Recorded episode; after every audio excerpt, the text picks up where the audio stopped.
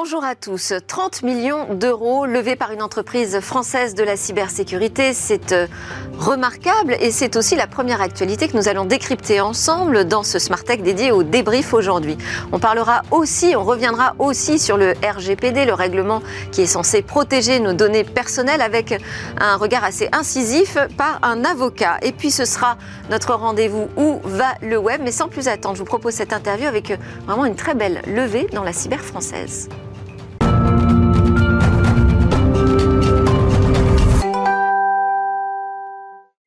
Et tous les jeudis, c'est jour de débrief dans Smartech. Aujourd'hui, euh, pour euh, décrypter toutes ces actualités qui nous agitent, j'ai convié en plateau Mikim Chikli, directrice générale de Weborama. Bonjour Mikim. Bonjour. Et euh, bonne année. Bienvenue de retour sur le plateau de Smartech en 2023.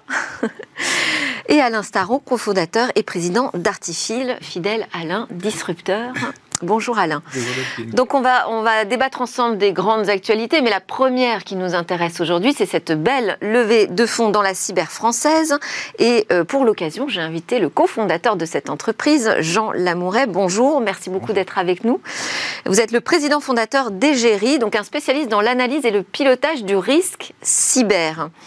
Euh, votre idée, si j'ai bien compris, résumé, mais vous allez davantage nous l'expliquer, c'est de rendre visible le coût financier euh, de ce risque cyber auprès de, ces dirigeants. Est-ce que la menace déjà vous semble invisible et est-ce que ces coûts aujourd'hui sont des coûts cachés?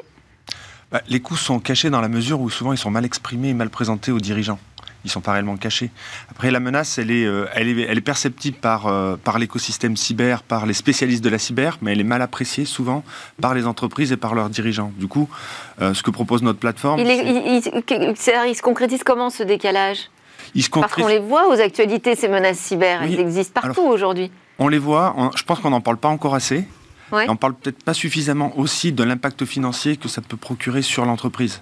Et donc, euh, nous, notre travail, c'est de transformer quelque part cette menace qui est technique, qui est une menace cyber, en un impact financier pour l'entreprise pour qu'on puisse en faire un vrai, euh, enfin, un vrai sujet de board ou de comité de direction et qu'on puisse arbitrer correctement quelque part les mesures de protection à mettre en œuvre au regard des risques euh, qui, se, qui pèsent sur, sur les Donc ça, c'est un outil qui va beaucoup plaire aux responsables de la cybersécurité en entreprise, mmh. parce que ça va leur donner des arguments. en fait, comment vous... Euh, c'est une cartographie, c'est ça, Du risque cyber? Oui, c'est ça. Donc c'est une plateforme. Qu'est-ce qui est pris en compte? Qu'est-ce qu'on prend en compte? On essaie de prendre l'ensemble des éléments constitutifs du risque cyber. Donc le risque cyber, il est constitué de, de composants techniques. Il y a, si je vais prendre un exemple, ce sera plus concret. on prend une chaîne de fabrication automobile, par exemple, on se prend cet exemple-là. L'objectif, c'est fabriquer des voitures et délivrer des voitures. Si jamais la, faible, la, la chaîne de fabrication fonctionne plus, elle tombe en, soit elle peut tomber en panne, soit elle peut être sujette à une attaque cyber qui crée une interruption de service. Et donc, ça aura un impact sur la délivrance de ces voitures. Et donc, ça va un coût, avoir un coût pour l'entreprise qui est bien mesurable par le chef d'entreprise.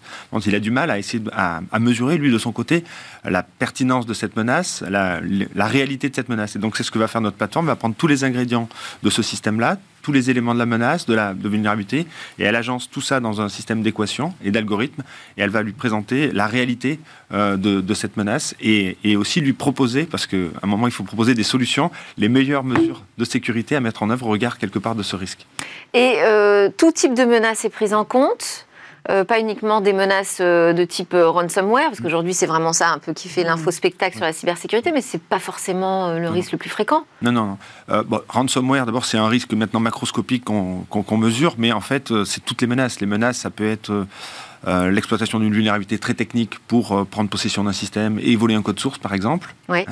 Hein. ça peut être aussi faire du renseignement. Donc voilà, c'est toutes les, toutes, les, toutes les techniques d'attaque qui permettent euh, soit de, créer euh, une fuite de données, soit un, prépositionnement aussi, puisqu'on parle beaucoup de géopolitique actuellement, malheureusement, avec l'actualité qu'on a en, Ukraine et, en Russie. Donc c'est du prépositionnement en cas de, voilà, en cas de, en cas de cyberattaque, par exemple, pour, euh, pour, pour qu'une armée puisse, par exemple, démobiliser une armée adverse. Et donc il y a un algorithme, si j'ai bien compris, hein, qui va à la fois se nourrir de, des données de l'entreprise, mais aussi de données externes. Oui sur le niveau de menace actuelle Où est-ce que vous allez les, connecter, les collecter pardon, ces informations Alors, il y a déjà des technologies hein, de threat intelligence, d'analyse de la menace qui existent. Et donc, nous, on plug notre technologie sur, ce, sur ces technologies-là. Et donc, si la menace, euh, typiquement, euh, un, groupe de cyberattaquants est beaucoup plus actif ou crée un ransomware particulier, euh, cette, cette, menace euh, est détectée dans ces, ces, technologies de threat intelligence et on intègre cette, cette, information dans notre système décisionnel et ça fait remonter, comme la menace augmente, ça fait remonter le, la probabilité d'occurrence du risque. Et là, vous adressez euh, des très grandes entreprises, j'imagine. Hmm. Oui, alors c'est plutôt effectivement des grandes entreprises qui se posent la question, qui ont besoin de rationalité, rationaliser. Mais qui sont déjà super bien protégées, qui sont déjà très sollicités par tout l'écosystème cyber. Oui, mais c'est un petit peu le problème, en réalité, si on si on s'arrête deux minutes sur ces, ces problématiques-là, c'est qu'ils ont empilé des briques technologiques depuis des années sans jamais réellement se poser la question est-ce que c'est mmh. Et nous, ce qu'on propose, c'est le système inverse. C'est avant d'empiler des briques technologiques, on va regarder où est-ce qu'il y a vraiment des failles de sécurité, où est-ce qu'il y a vraiment des problèmes, et on va essayer de, proportionner quelque part la, ligne de défense au risque encouru. Euh, tout en étant capable de dire, euh, voilà, ça peut me coûter tant, ça peut réduire ce risque de temps, et donc on propose un vrai euh, retour sur investissement, et on est capable de le mesurer très précisément. Pour venir à votre question, c'est principalement effectivement des grands comptes euh, qu'on adresse parce qu'ils ont le niveau de maturité actuellement pour euh, justement essayer de rationaliser leurs coûts, baisser leurs coûts cyber ou du moins les rendre plus efficaces. Alors c'est ce la question que j'avais posée. Est-ce que ça fait baisser les coûts ben, des euh, budgets de la cybersécurité dans l'entreprise ou est-ce qu'au contraire ça les augmente parce qu'on a une vision beaucoup plus réaliste de la menace qui est importante? Je pense que, il y a, enfin, c'est pas moi qui le dis, hein, c'est l'ancien directeur général de l'ANSI, Guillaume Poupard, qui dit voilà, il faut environ 10% du budget de la DSI euh, pour adresser la problématique de la cybersécurité et ces budgets ils sont actuellement pas alloués. Donc il y a un vrai besoin de toute façon d'investir davantage dans la cybersécurité. Donc 10% du budget consacré à l'informatique, on va dire, au système d'information de l'entreprise, doit être alloué aujourd'hui à la cybersécurité. et dans les grandes entreprises, on en est loin. Et dans les, les grandes entreprises, on en est assez loin. Ah c'est disparate en termes de, de secteurs d'activité. Il y a des secteurs d'activité comme le secteur bancaire qui sont déjà euh, correctement mature. Et puis il y a le secteur industriel qui a pris un petit peu de retard parce que ben, euh, il est digitalisé depuis un peu moins longtemps. Alors on a beaucoup de débats euh, ici sur ce plateau sur la question de l'assurance du risque cyber. Ça peut être un outil très intéressant pour les assureurs aussi, ça. Absolument. les assureurs font face à deux difficultés actuellement. C'est le risque systémique. Justement, le ransomware, il se propage partout. Du coup, ça leur coûte très cher et ils ont du mal à, assurer tous leurs clients. Et l'autre difficulté qu'ils ont, c'est euh, mesurer le risque qu'ils prennent à assurer un client. Parce que autant euh, quand j'assure euh, contre l'incendie, je sais à peu près si c'est inflammable ou pas, qu'est-ce que je peux faire en termes d'incendie. Mais par contre, le système d'information d'un client à l'autre est complètement différent. Et du coup, l'assurance a du, mal, à mesurer la posture du risque de ses clients. Nous, on inverse le problème. Nous, on dit à, nos clients, mesurez votre propre posture, réduisez le risque par vous-même, ça vous coûte moins cher et vous le maîtrisez mieux. Euh, et puis ce qui reste, ce qu'on n'arrive plus à compresser, le risque résiduel, ben, vous pouvez le transférer à votre assurance en, lui présentant une posture claire du risque pour que vous puissiez avoir une, une prime d'assurance adaptée à vos besoins. Mais alors moi, je me faisais la réflexion aussi, pourquoi pas dans l'autre sens, pourquoi pas vendre votre technologie aux assureurs qui, elles, iraient auditer avec euh, les entreprises et mesureraient euh, la pertinence ou non de, de, les couvrir Alors évidemment, c'est des partenariats qu'on va mener grâce à cette levée de fonds, mais la posture de risque cyber, la mesure de son exposition, ça prend un certain temps quand même. Donc, euh, c'est d'ailleurs à ça qu'est confronté le, marché de l'assurance, c'est qu'un audit ne suffit pas à mesurer précisément l'exposition de ses clients. Et ça serait un audit qui serait trop coûteux. Donc il vaut mieux transférer quelque part ce travail-là à, l'assuré pour que lui déjà mesure son risque, en prenne possession, soit responsable. Et décide là où il faut couvrir. D'accord. Alors donc euh, c'est intéressant quand même ces histoires d'assurance parce que les 30 millions d'euros, donc déjà félicitations que vous euh, venez de, lever, vous l'avez levé euh, cette collecte auprès d'investisseurs donc dans la cybersécurité, mais aussi de l'assurance. Oui, bah, c'était ce qu'on souhaitait faire. Hein. Donc on, avait déjà fait une première levée de fonds en 2019 de 4 millions d'euros auprès de Ticket au Capital, qui nous a suivis sur ce nouveau tour de table. Et puis on a continué à travailler avec des, des, investisseurs dans le domaine de la cybersécurité, comme la Caisse des dépôts en France. Euh, on souhaite, avec ces 30 millions, accélérer sur l'Europe. Donc on avait besoin aussi, euh, par exemplarité, d'avoir un actionnaire qui soit européen. Et on est très heureux d'avoir Team Capital, qui est un investisseur dans la cybersécurité, qui est hollandais. Euh, Parce que l'idée, c'est, avec ces 30 millions d'euros, c'est le déploiement en Europe? Oui, c'est ça, c'est du déploiement en Europe. D'accord.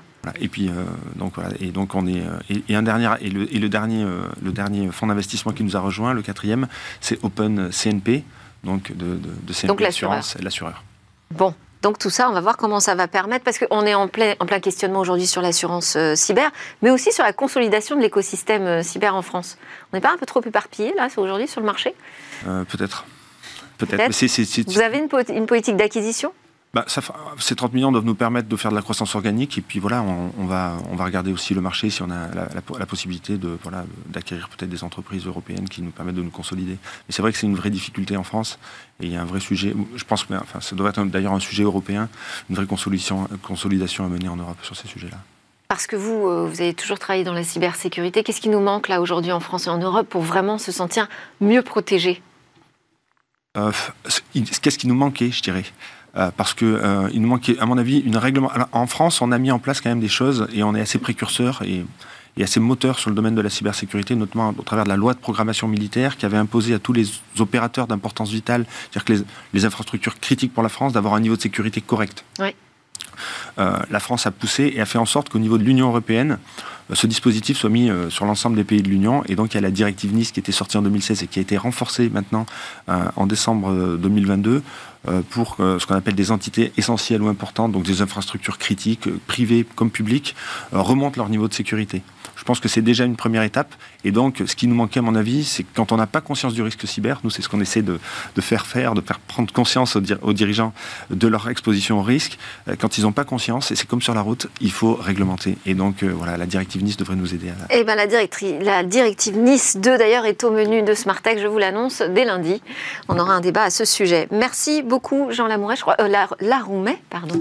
Vous restez avec nous pour l'ensemble de l'émission. Super. Président fondateur d'Egérie qui vient donc de lever 30 millions d'euros. À l'instar, Mikim Chikli, c'est parti pour le débrief.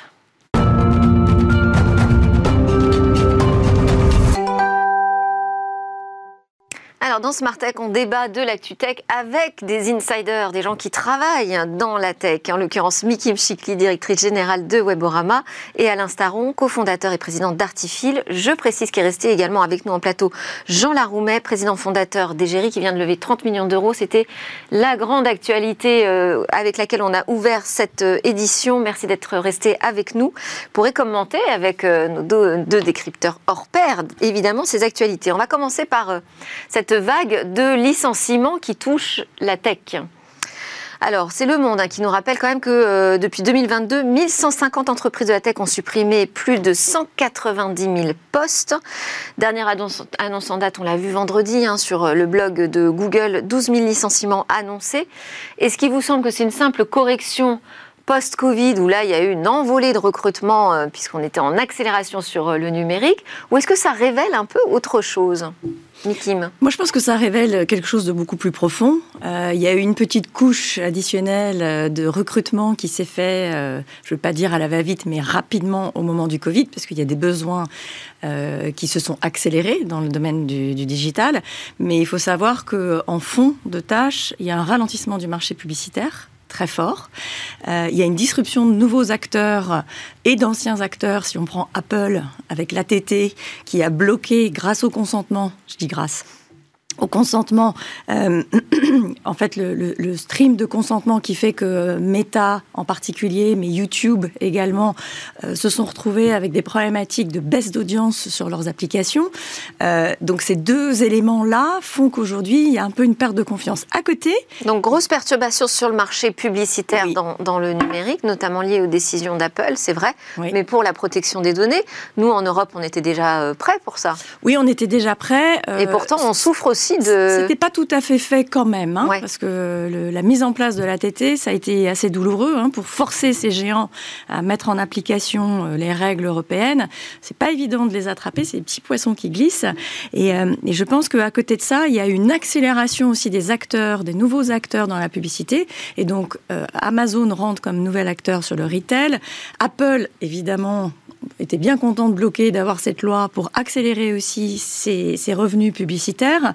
Et puis, il y a des petits nouveaux entrants, euh, Snapchat, qui est très performant en termes de euh, retour sur investissement dans les, dans les investissements publicitaires et TikTok, mais qui est aussi décrié par rapport aux problématiques de propagande, etc. Ce qui n'empêche absolument pas les annonceurs de continuer à investir dessus. Oui, intéressant. Alain, votre analyse euh, Google a recruté 21 000 personnes entre 2021 et 2020 le Covid. Euh, et quand on regarde en gros le, chiffre d'affaires de, enfin chaque salarié Google génère 1 million d'euros, 1 million de dollars, 6 à peu près. Facebook, c'est exactement le même ratio. Effectivement, comme dit Mikli, quand le marché de la pub ralentit, ben, ces gens-là sont exposés 95% euh, à la pub. Apple, c'est 2,4 millions par employé. Apple, c'est une fois demie le chiffre d'affaires de Google et c'est pas plus d'employés. Euh, au passage, euh, c'est pas mal de faire du hardware. Apple, c'est pas que de la pub aussi, hein. Voilà, c'est pas mal de faire du, hardware. Ce que je veux dire par là, c'est que on est toujours confronté à, des investisseurs hein, qui nous disent, moi, j'investis que dans le logiciel et pas dans le hardware. Nous, on fait du hardware. Euh, grosso modo, à un moment, la sortie, elle va passer par le hardware. Mhm. Donc, il y a effectivement le fait qu'Apple a bloqué et Apple a bloqué en Europe aussi. En, Europe aussi, hein. c'est pas juste le RGPD qui fait que ça ralentit. Et toutes ces conséquences de baisse du marché publicitaire après une envolée extraordinaire, il y a eu plus 40% mm. entre 2021 et 2020 sur les chiffres d'affaires plus 40%. Donc forcément, il y a une correction. Euh, voilà. Enfin, pour moi, c'est, y a pas, c'est, normal, quoi. Et à côté de ça, c'est pas le même pot, mais ils se, prennent des amendes les unes derrière les autres. C'est pas des petites amendes, ça fait des petits trous quand même dans le PNL. Absolument, ça c'est vrai. Euh, vous les sentez, vous, ces tensions là sur euh, nous, ce qu'on ressent. Le, marché européen également Oui, mais nous, ce qu'on ressent surtout, c'est que c'était très difficile pour nous de recruter des, salariés. Ah, Donc euh, voilà, le marché. Bah, justement, ça en fait plein euh, bah, qui vont arriver et se libérer là. Alors, on ne sait pas quel prix en revanche. mais en même temps, c'est une bonne nouvelle pour ceux qui, qui souhaitent les recruter. C'est pas forcément les moins chers, ceux qui sortent des GAFAM. Non, mais c'est peut-être des personnes qui sont très. Et vous pouvez recruter worldwide partout dans le monde aujourd'hui? Ça fait partie de votre politique? Oui, oui. Alors, bon, on a plutôt une stratégie européenne, donc c'est plutôt, plutôt sur l'Europe. Enfin, voilà, on est. Se déploie un peu partout dans le monde malgré tout. Alors, on va euh, parler justement des tensions sur euh, le recrutement dans, la tech ici en France, puisqu'on a un baromètre à ce sujet euh, qui a été publié par Q, un cabinet de conseil et d'études, publication qui date tout juste d'hier.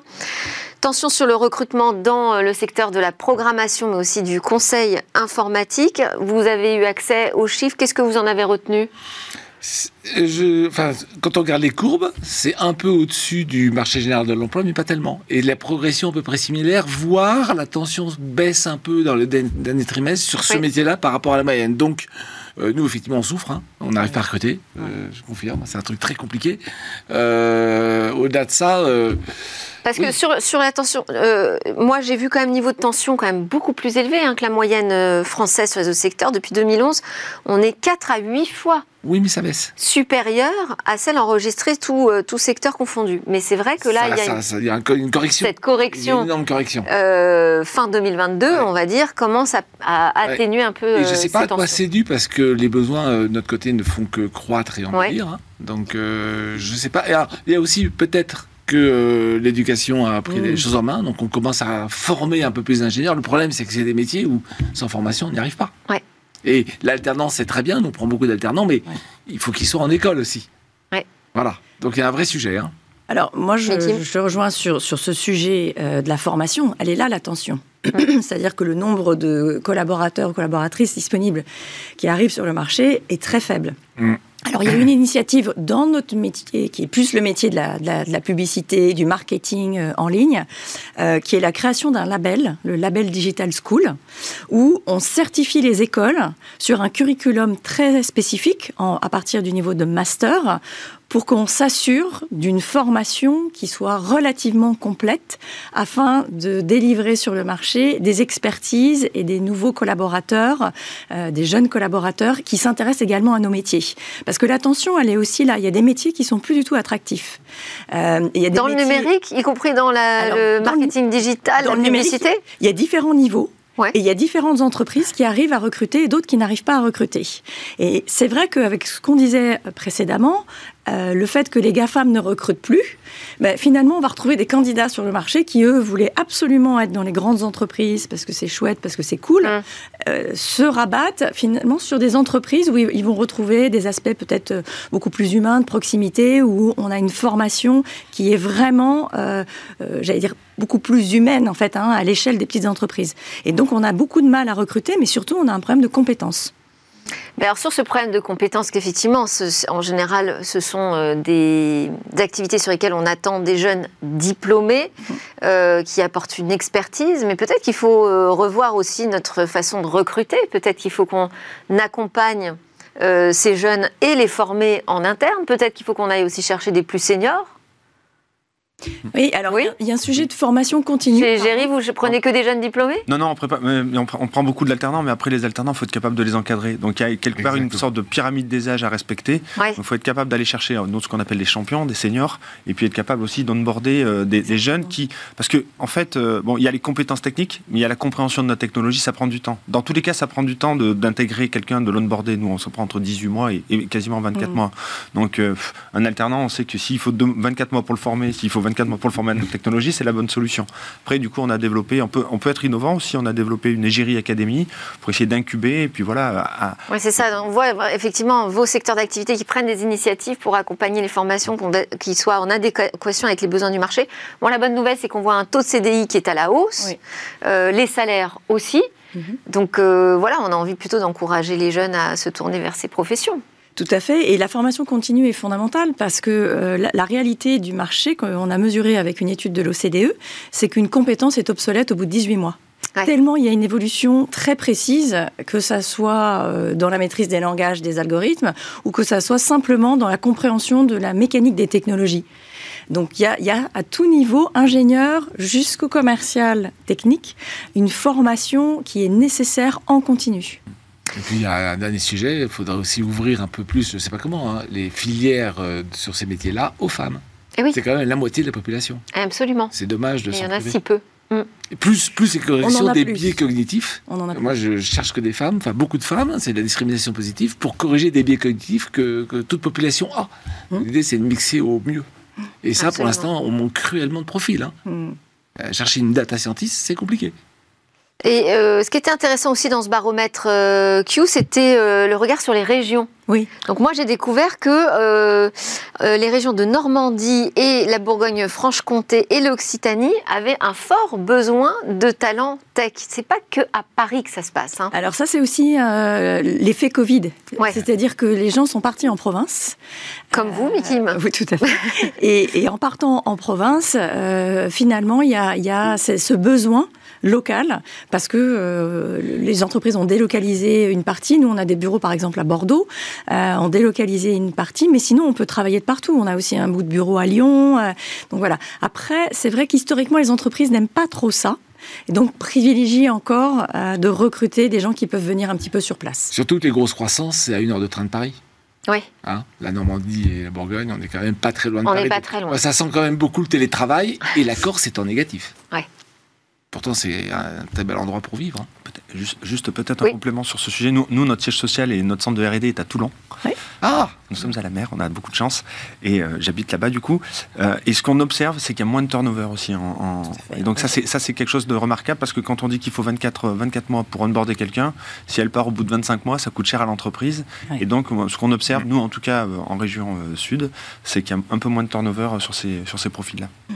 Allez, troisième actualité, c'est autour des cryptos. Là, on a l'ADAN, donc, euh, qui représente les, acteurs euh, euh, de la crypto, qui propose des prestations de services dans les cryptos actifs en France, qui dit ouf, parce que ça y est, les députés ont rejeté un amendement qui était censé rendre obligatoire l'agrément pour, tout, pour tous les PSAN, pour tous ces prestataires de services sur actifs numériques.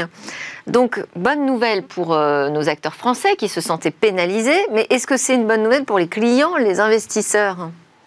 Parce que c'était censé quand même protéger et aussi mieux réguler cette mais, Mais il renforce quand même la, partie de référencement. Donc il y a cette partie-là qui est, nécessaire. Hein. Euh, je pense que la régulation va, va venir. C'est toujours long le régulateur. Donc ils ont rejeté pour, à mon avis, revenir beaucoup plus en force. Euh, maintenant, je ne sais pas si vous avez vu, euh, les cryptos remontent. On est carrément euh, quasiment au niveau de FTX, hein, avant, avant, la chute d'FTX. Donc ils ont redynamisé quelque part un intérêt sur, sur ce marché.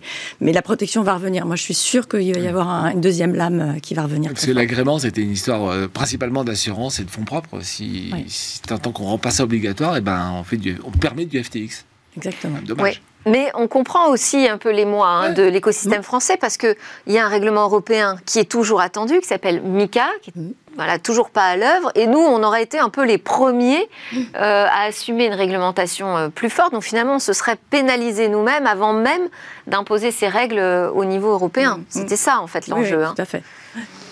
Bon, un commentaire sur les cryptos? Non. Pas spécialement. Alors on passe directement à l'affaire Lucha, ou Lucha, je ne sais pas comment vous prononcez. Lucha Lucha Eh bien, allons-y sur Lucha. Est-ce que, Lucha nous révèle une énorme faille dans le règlement européen sur la protection des données personnelles? On va préciser ce que c'est. Donc une extension pour euh, navigateurs qui euh, permet d'accéder de, en fait aux coordonnées de gens qui nous intéressent et qui ont un compte sur euh, LinkedIn ou, Salesforce. On peut avoir accès comme ça à leur numéro de, téléphone ou leur email. Ça fonctionne grâce à des applications qui vont aspirer en fait les contacts comme Simpler, Mailbook ou Cleaner Pro qui était disponible en France jusqu'en août euh, dernier. La CNIL s'était saisie de cette affaire parce que euh, j'avoue que nous-mêmes, ça nous arrivait de regarder, de pouvoir accéder à des données comme ça qui étaient cachées derrière des comptes euh, LinkedIn, donc c'était fort pratique. Mais il y a eu des plaintes évidemment parce que c'était pas normal au regard du RGPD de pouvoir faire ça. Et la CNIL a attesté que, comme ça, la société avait récupéré sans leur consentement les numéros de téléphone et adresses mail professionnelles d'un million et demi de Français. Et pourtant, patatras, on est obligé d'abandonner tout, tout recours. On clôt le dossier du côté de la CNIL euh, parce que cette affaire peut donner lieu à aucune poursuite. Finalement, on se rend compte que Lucha arrive à passer entre les mailles euh, du filet RGPD. On a un gros trou dans la raquette là, non? Oui, le, règlement ne prévoit pas cette notion de non-territorialité. Et donc, comme ils ne sont pas attrapables sur un territoire euh, qui couvre le cadre du règlement RGPD, ils peuvent les condamner, mais ils ne payeront pas l'amende, parce que s'ils font appel, ils s'en sortent. C'est perturbant ah, C'est quand même des citoyens européens, quelque part. Euh, israélo-américaine, l'entreprise. L'entreprise, oui. Mais ah oui, les clients, c'est gens, des clients français. il, faut, bien attaquer une entreprise. Et il faut, pour ça, il faut qu'au niveau du territoire, elle, ce ah, territoire soit couvert par RGPD. Faut faire comme les Américains de l'extraterritorialité. Oui, oui ben, on l'a pas fait, nous. Bon, après, j'ai quand même un autre sujet, c'est que je pense que ça fait partie de ces technologies qui surfent sur, de, sur, de, sur, de la, sur des possibilités. C'est-à-dire qu'ils revendiquent, moi j'ai refusé d'aller la charger parce que je ne sais pas ce qui va m'arriver à moi, mais ils revendiquent d'aller chercher que des choses qui sont et donc, si jamais ça devait aller au bout de l'exercice, c'est pas eux qu'il faut attaquer. C'est ceux qui ont mis les choses publiques. Les, comment les, services, les, données euh, privées publiques. Ça me rappelle le, le C'est ça tout l'enjeu, c'est qu'en fait, oui, il n'y a pas de représentation euh, européenne euh, de, de, cette entreprise Lucha, mais en plus, elle dit, moi, je n'exploite pas du tout ces données, je ne les collecte pas. Mmh. Euh... On a un truc compliqué. J'ai un parallèle qui est assez marrant, c'est le compte que Elon Musk a fermé sur Twitter qui, qui donnait en temps réel la position de son jet. Oui. Oui. Le, le, la donnée est publique. Oui, tout à fait. Et donc, euh, si la donnée est publique, il y a un petit malin qui s'est dit bah, j'aspire la donnée, je la remets sur Twitter où là j'ai une vraie plateforme, mmh. n'importe qui pourrait le faire. Donc, Elon Musk, comme c'est le patron, il a bloqué le compte en disant bah ouais tout le monde se en temps réel et puis après il l'a remis euh, en disant si c'est de la veille ça va. Mais la donnée existe. Donc, qu'est-ce qu'on fait? C'est, il y a plein de gens dont le métier est de d'utiliser des actifs dormants, enfin des, des, des, informations. Mais là, en plus, ils n'en font pas une offre euh, spécifique de service. Il n'y a aucun traitement sur ces données. C'est pas commercialisé en tant que tel. C'est juste un, accès en fait qui est offert. Donc c'est pratique, mais de, mais de même que qu'est-ce que fait Google? Google rend, enfin, rend facile l'accès des données publiques voilà, c'est pas c'est pas découvrir, autoriser des données personnelles, c'est rendre facile un accès qui existe déjà. La question qu'on est en train de se poser, c'est que les technologies du net au sens très large sont en train de démultiplier des effets, des, des, moyens qu'on pensait pas possibles. Et soudain, on est devant un truc, ah mais c'est trop gros pour nous. Voilà, mais mais c'est pas le GRPD qui peut traiter ça du tout. Et ce que dit Lucha, c'est que eux euh, permettent cet euh, accès-là en fait pour lutter contre la fraude en ligne. Donc ils ont euh, voilà une une mission, on va dire, là aussi, inattaquable. Bah, oui, et honnêtement, euh, Sauf que quand même, on se dit, est-ce qu'il est n'y a pas quelque chose à renforcer là sur euh, le règlement euh, sur la bah, protection des données? Très clairement, il faut aller au-delà de cette histoire de, territorialité. il y a un usage, puisqu'ils mettent à disposition ces données aux autres. Donc eux se disent... À leurs ah bah clients. Donc ils sont quand même des clients. Voilà, donc il y a quand même un sujet. Il faut renforcer aussi les notions de consentement. Cette notion de consentement, elle est fondamentale. Les gens ne savent pas ce qui se passe. C'est ça le problème, c'est la transparence. C'est eh que là, les, les 1,5 million de Français dont on a aspiré les informations n'ont jamais donné leur consentement. il y a un truc un peu plus compliqué. Euh, vous savez qu'un tel travaille dans telle entreprise. Vous trouvez par ailleurs la syntaxe email de l'entreprise. Oh, Et eh ben vous trouvez son email. Et n'importe qui son numéro de téléphone. Ils ont juste automatisé un truc. Son numéro de téléphone euh, fixe de la boîte, mais tout le monde met son portable. Il n'y a plus de fixe dans les entreprises. Mais, mais cette histoire d'email, même si votre mail n'est jamais public, si je sais où vous travaillez, je, je vais trouver votre email. Alors je peux le faire personnellement, ça va être compliqué. Lucha a juste rendu plus simple un truc à la portée de tout le monde. Donc c'est ce qu'on va interdire le fait de faciliter, d'avoir des outils facilitateurs. C'est très compliqué. Le RGPD, à mon avis, n'est pas la réponse. Euh, ça permet pas de que la réponse. Oui, ça permet de prendre Vous vouliez commenter, Jean Non, mais effectivement, il y a une problématique de consentement. C'est-à-dire qu'à un moment, euh, on, consent à donner des informations à une application, c'est pas pour, a priori qu'elle soit exploitée par plein d'autres applications. Mais on peut se poser la question. C'est-à-dire qu'on peut élargir effectivement la, problématique de consentement. Je, suis entièrement d'accord avec vous sur la, au, niveau, au niveau du RGPD. Enfin, je dis où je travaille, les gens trouvent mon mail. Voilà, mais j'ai rien dit sur mon mail, jamais. Voilà, mais si, l'application a trouvé mon mail, elle peut m'envoyer un mail justement pour me dire est-ce que vous consentez ce que j'utilise vos données personnelles. J'ai pas donné l'autorisation, même si on trouve mon mail, j'ai pas donné l'autorisation à l'usage ah, de mon mail. on pourrait faire ça. À on pourrait faire ça, mais alors il y a des outils de protection dans la cybersécurité qui permettent d'ailleurs hein, de filtrer euh, les mails que l'on reçoit. Oui, mais tout à l'heure vous m'avez posé une question en disant qu'est-ce qui manque à la cybersécurité? Ah, vous allez rajouter quelque chose. Mais oui, parce qu'il manque ce que le RGPD a fait. Hmm. Ah. Qu'est-ce qui a changé le RGPD en fait? D'abord, le RGPD, il a rajouté 4% du chiffre d'affaires si jamais il y a une, si, on traite mal les données. Et du coup, les directions générales ont dit, oula, il va falloir qu'on fasse quelque chose parce que 4% de mon chiffre d'affaires, c'est considérable. Et donc, euh, voilà, il faut réglementer un moment pour que le, niveau de, protection des données à caractère personnel a sensiblement évolué grâce au RGPD. Et je pense qu'en cybersécurité, c'est la même chose, c'est la réglementation. Vous en parlez lundi prochain, c'est la directive NIS 2 qui doit s'engager à se protéger. Ouais. Merci beaucoup. Ah, une actu peut-être à partager, euh, Alain. Amazon Air euh, qui se déploie en Inde. Alors pourquoi j'ai trouvé ça marrant euh, Pour deux raisons. D'une part, l'Inde monte en puissance. Hein, je rappelle qu'un quart des iPhones va être produit en Inde. C'est ça y est, on est en train de sortir du. Merci la Chine. non mais euh, euh, il faut quand même essayer de varier ses risques. Hein. Mhm. Et le deuxième sujet, c'est que Amazon, de même qu'AWS n'était que la valorisation des ordinateurs, des serveurs d'Amazon pour des tiers, Amazon Air est la valorisation de la chaîne de distribution d'Amazon pour des tiers c'est très intéressant ce qui est en train de se passer. Alors, je ne sais pas y a un moment. Expliquez-nous ça, pourquoi? Alors, euh, Amazon, donc retail. Oui. Euh, dans le retail, ils ont besoin de serveurs. Ces serveurs, ils ont plein de puissance de calcul. Est-ce qu'ils ne peuvent pas la sous-louer à d'autres? Ils ont créé AWS. Je donne des serveurs. Pour enfin, je loue mes serveurs à des gens qui font tout à fait autre chose que du commerce. Bien. Dans le retail, il faut aussi livrer. Donc je monte une chaîne de distribution, y compris, je sais plus combien d'avions ils ont, enfin des gros, des gros avions, des Boeing, hein, pour livrer partout dans le monde. Et eh ben pourquoi est-ce que je proposerais pas cette chaîne logistique, pure logistique, à d'autres qui sont pas forcément dans le retail? Et c'est ce qu'ils sont en train de faire.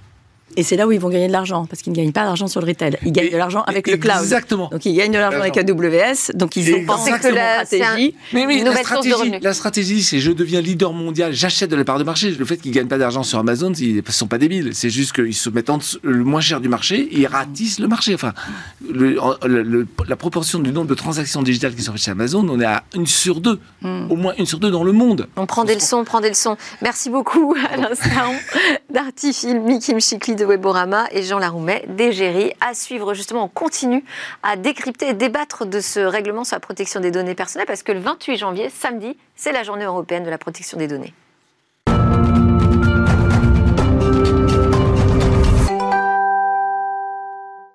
Vous êtes de retour sur le plateau de Smartex. C'est la deuxième partie de l'émission qui démarre. Sont restés avec moi en plateau Jean Laroumet, président fondateur d'Égérie, Alain Staron, cofondateur et président d'Artifil. Merci beaucoup.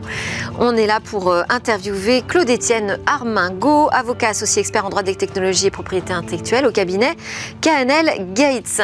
On vous interviewe sur quoi? Sur samedi, journée européenne de la protection des données personnelles et donc ce règlement général de la protection qui est censé prendre soin euh, de nous et de nos données dans le numérique. Est-ce qu'il fait bien le job? Je voulais d'abord vous faire réagir sur euh, la Villa Numéris qui pose cette question. Aujourd'hui même d'ailleurs à l'occasion des, assises de la data organisées par NetExplo. Cinq ans de RGPD, ça se fait Point d'interrogation. Qu'en dites-vous? Alors c'est un double anniversaire en 2023. On a les 5 ans de l'entrée en vigueur du RGPD et les 45 ans de la loi informatique et liberté. Donc la protection des données, c'est une longue histoire en France. Euh, ça a changé, ça, le, périmètre opérationnel a changé. Euh, au départ, dans les années 70, on était plus sur des, des mainframes, des gros ordinateurs. Aujourd'hui, on est plutôt par des États et on est passé sur des entreprises comme, euh, comme les GAFAM qui maximisent les données. Donc ça se fait parce que on est sur euh, pour utiliser cette traduction euh, peut-être un peu barbare, un empouvoirment euh, des, personnes qui reprennent le contrôle de leurs données, qui sont quand même un élément intrinsèque de la personnalité. Donc ça se fait. Et est-ce qu'il vous semble qu'il euh, est totalement fini ce RGPD Est-ce qu'il va falloir le faire évoluer? Parce qu'on a parlé juste avant que vous n'arriviez de l'affaire Lucha, mhm. avec euh, cette faille énorme finalement dans le règlement européen qui ne permet pas de pénaliser cette société qui donne accès à des données euh, de Français sans leur consentement. Alors, le consentement n'est pas forcément la seule base légale pour mettre en place un traitement, mais la grande nouveauté du RGPD par rapport à la directive ou la loi informatique et liberté, c'est qu'il y avait un, un impact extraterritorial. On peut aller chercher certaines entreprises, quand bien même elles ne sont pas établies sur le sol européen, à partir du moment où elles dirigent leurs activités vers des Européens. Bah, C'était déjà une révolution. Alors, elles ne dirigent pas leurs activités. Oui. Euh, elles font des choses. Ça impacte éventuellement les Européens, mais elles ne dirigent pas l'activité. Mais c'est pas une offre de service. Et c'est pas non plus euh, qui repose sur cette euh, exploitation. Exactement. Et c'est pas non plus du profilage. Donc il y a peut-être des, trous dans la raquette, euh, mais on a quand même déjà une grosse avancée. Et euh, pour l'anniversaire, pour le cinquième anniversaire, j'aime autant me focaliser sur le, les avancées. Euh, et derrière, le règlement général, comme son nom l'indique, est général. Il va y avoir d'autres textes plus spécifiques. On a un paquet sur l'intelligence artificielle, sur les données non personnelles. Donc, c'est une base, c'est une fondation. Elle est relativement solide, elle est relativement flexible au niveau de son interprétation. Et quand on sait le temps que ça prend pour avoir des textes européens, heureusement que c'est là. Et puis ensuite, euh, si on se rend compte que les technologies avancent, on ira, euh, on ira faire des patchs. Et euh, donc pour ce quinquennat, donc votre bilan semble plutôt positif. quels sont vraiment les faits marquants que vous souhaiteriez souligner ces cinq années? C'est la prise de conscience. La prise de conscience tant par les personnes concernées qui se, qui se saisissent des droits que leur offre le RGPD. Euh, parfois, il y a peut-être des excès, mais euh, c'est comme pour tout, il y a un effet de balancier. Euh, et puis, prise de conscience par les entreprises, qui se rendent compte que ce n'est pas uniquement un investissement à perte, ça peut être un investissement marketing, c'est un investissement vertueux. Le, RGPD avait pour vocation de créer une culture d'entreprise de la protection des données. J'aurais aimé que, ça, la prise de conscience aille plus loin et que ça fasse vraiment partie de tout ce qui est RSE, euh, parce que ça fait partie de la RSE, c'est la vertu des entreprises. Euh, mais on y arrive, c'est peut-être euh, un chemin parallèle, mais, mais ça va dans le bon sens. Alors, je vous propose d'écouter la question de Caroline Ricros, avec qui je travaille. Les Français prennent-ils les mesures de sécurité nécessaires pour protéger leurs données? Alors, les mesures de sécurité, elles incombent aux responsables de traitement, donc aux entreprises. donc, si on parle des Français en tant qu'individus, oui ils ont cette prise de conscience, mais c'est pas à eux de prendre ces mesures de sécurité. C'est aux entreprises qui sont dépositaires des données qu'elles traitent pour le compte, enfin pour leur compte à eux, mais qui se réfèrent aux personnes elles-mêmes. Euh, ensuite, la question sous-jacente, c'est est-ce que les personnes sont bien conscientes des mesures de sécurité que mettent en œuvre les responsables de traitement quand ces derniers traitent leurs données? Pas vraiment. Euh, il y a un certain, euh, comment dirais-je? Pourtant, c'est la clé, la transparence justement du RGPD. C'est la clé, mais on souffre encore trop d'entreprises qui mettent du jargon juridique. Euh, qui mettent, et, pourtant, les, autorités de protection tapent sur ces acteurs qui, euh, qui essaient de noyer le poisson dans leurs conditions générales, qui sont trop flous. Euh, donc il y a encore du chemin à faire. Encore une fois, c'est un bilan qui est positif, c'est pas un bilan qui est parfait, il ne sera jamais. Bon. alors, la journée mondiale sur la protection des données, donc c'est samedi le 28 janvier. Euh, ça, c'est une journée qui a été décrétée en 2006 par le Conseil de l'Europe pour marquer la date euh, à laquelle la Convention sur la protection des données euh, du Conseil de l'Europe a été ouverte à la signature. Aujourd'hui, cette journée européenne, elle a un écho mondial. Hein. C'est aussi le Privacy Day euh, partout dans le monde. Est-ce qu'il vous semble aussi que ce RGPD, on peut lui trouver la qualité d'avoir essaimé sur la protection des données partout dans le monde Bien sûr, et c'était l'ambition première. On a des, on, a des corpus réglementaires qui, euh, qui se développent. On a même un projet de loi fédérale aux États-Unis. Je ne suis pas certain de le voir aboutir de mon vivant, mais sait-on jamais. Mais on a les Émirats arabes unis qui ont eu un une loi en, 2022. Euh, on a d'autres pays qui émergent avec cette protection. C'est encore une fois, c'est un bilan positif, c'est pas un bilan parfait, puisque chacun de ces euh, corpus réglementaires s'inspire potentiellement du RGPD, mais n'en est pas un, décalque parfait. Et donc, pour les entreprises qui ont une assise mondiale, il va falloir... C'est encore compliqué, oui. à faire s'adapter. Ouais. Merci beaucoup, Claude-Étienne Armingo du cabinet KNL euh, Gates. On continue euh, cette réflexion avec ce qui se passe dans les métavers.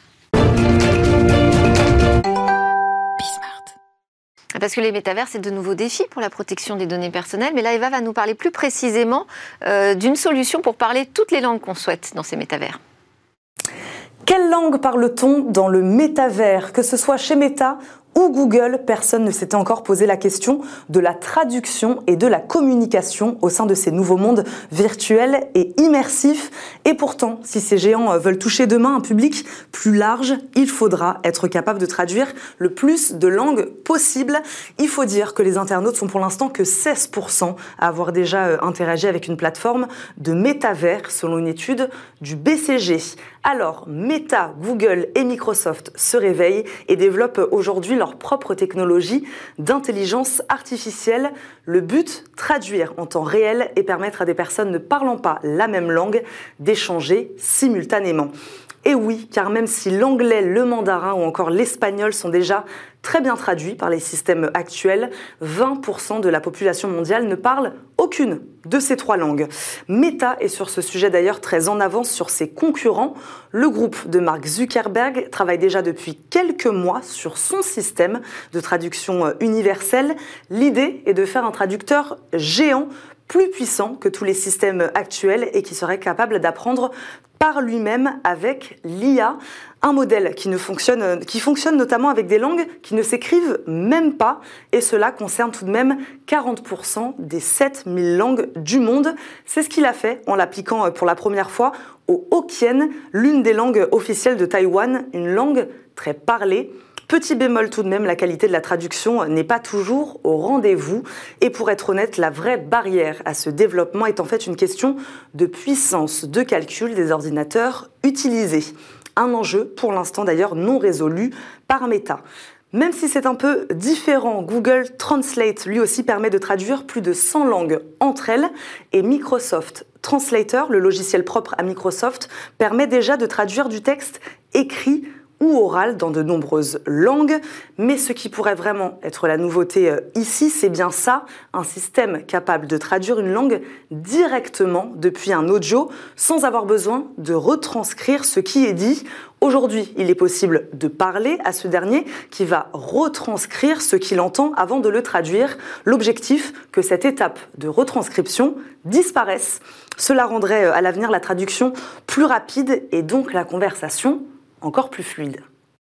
Merci à tous de nous suivre tous les jours régulièrement dans Smart Tech. Merci euh, Jean Laroumet qui est venu nous parler de sa belle levée de fonds, président fondateur d'Egérie. Merci Alain Staron, cofondateur et président d'Artifil pour ses commentaires sur l'actu et à maître Claude Étienne Armingo du cabinet KNL Gates euh, pour nous avoir ouvert les yeux sur ce quinquennat du RGPD. On se retrouve euh, très rapidement. En attendant, ce sera le best-of de Smart Tech demain.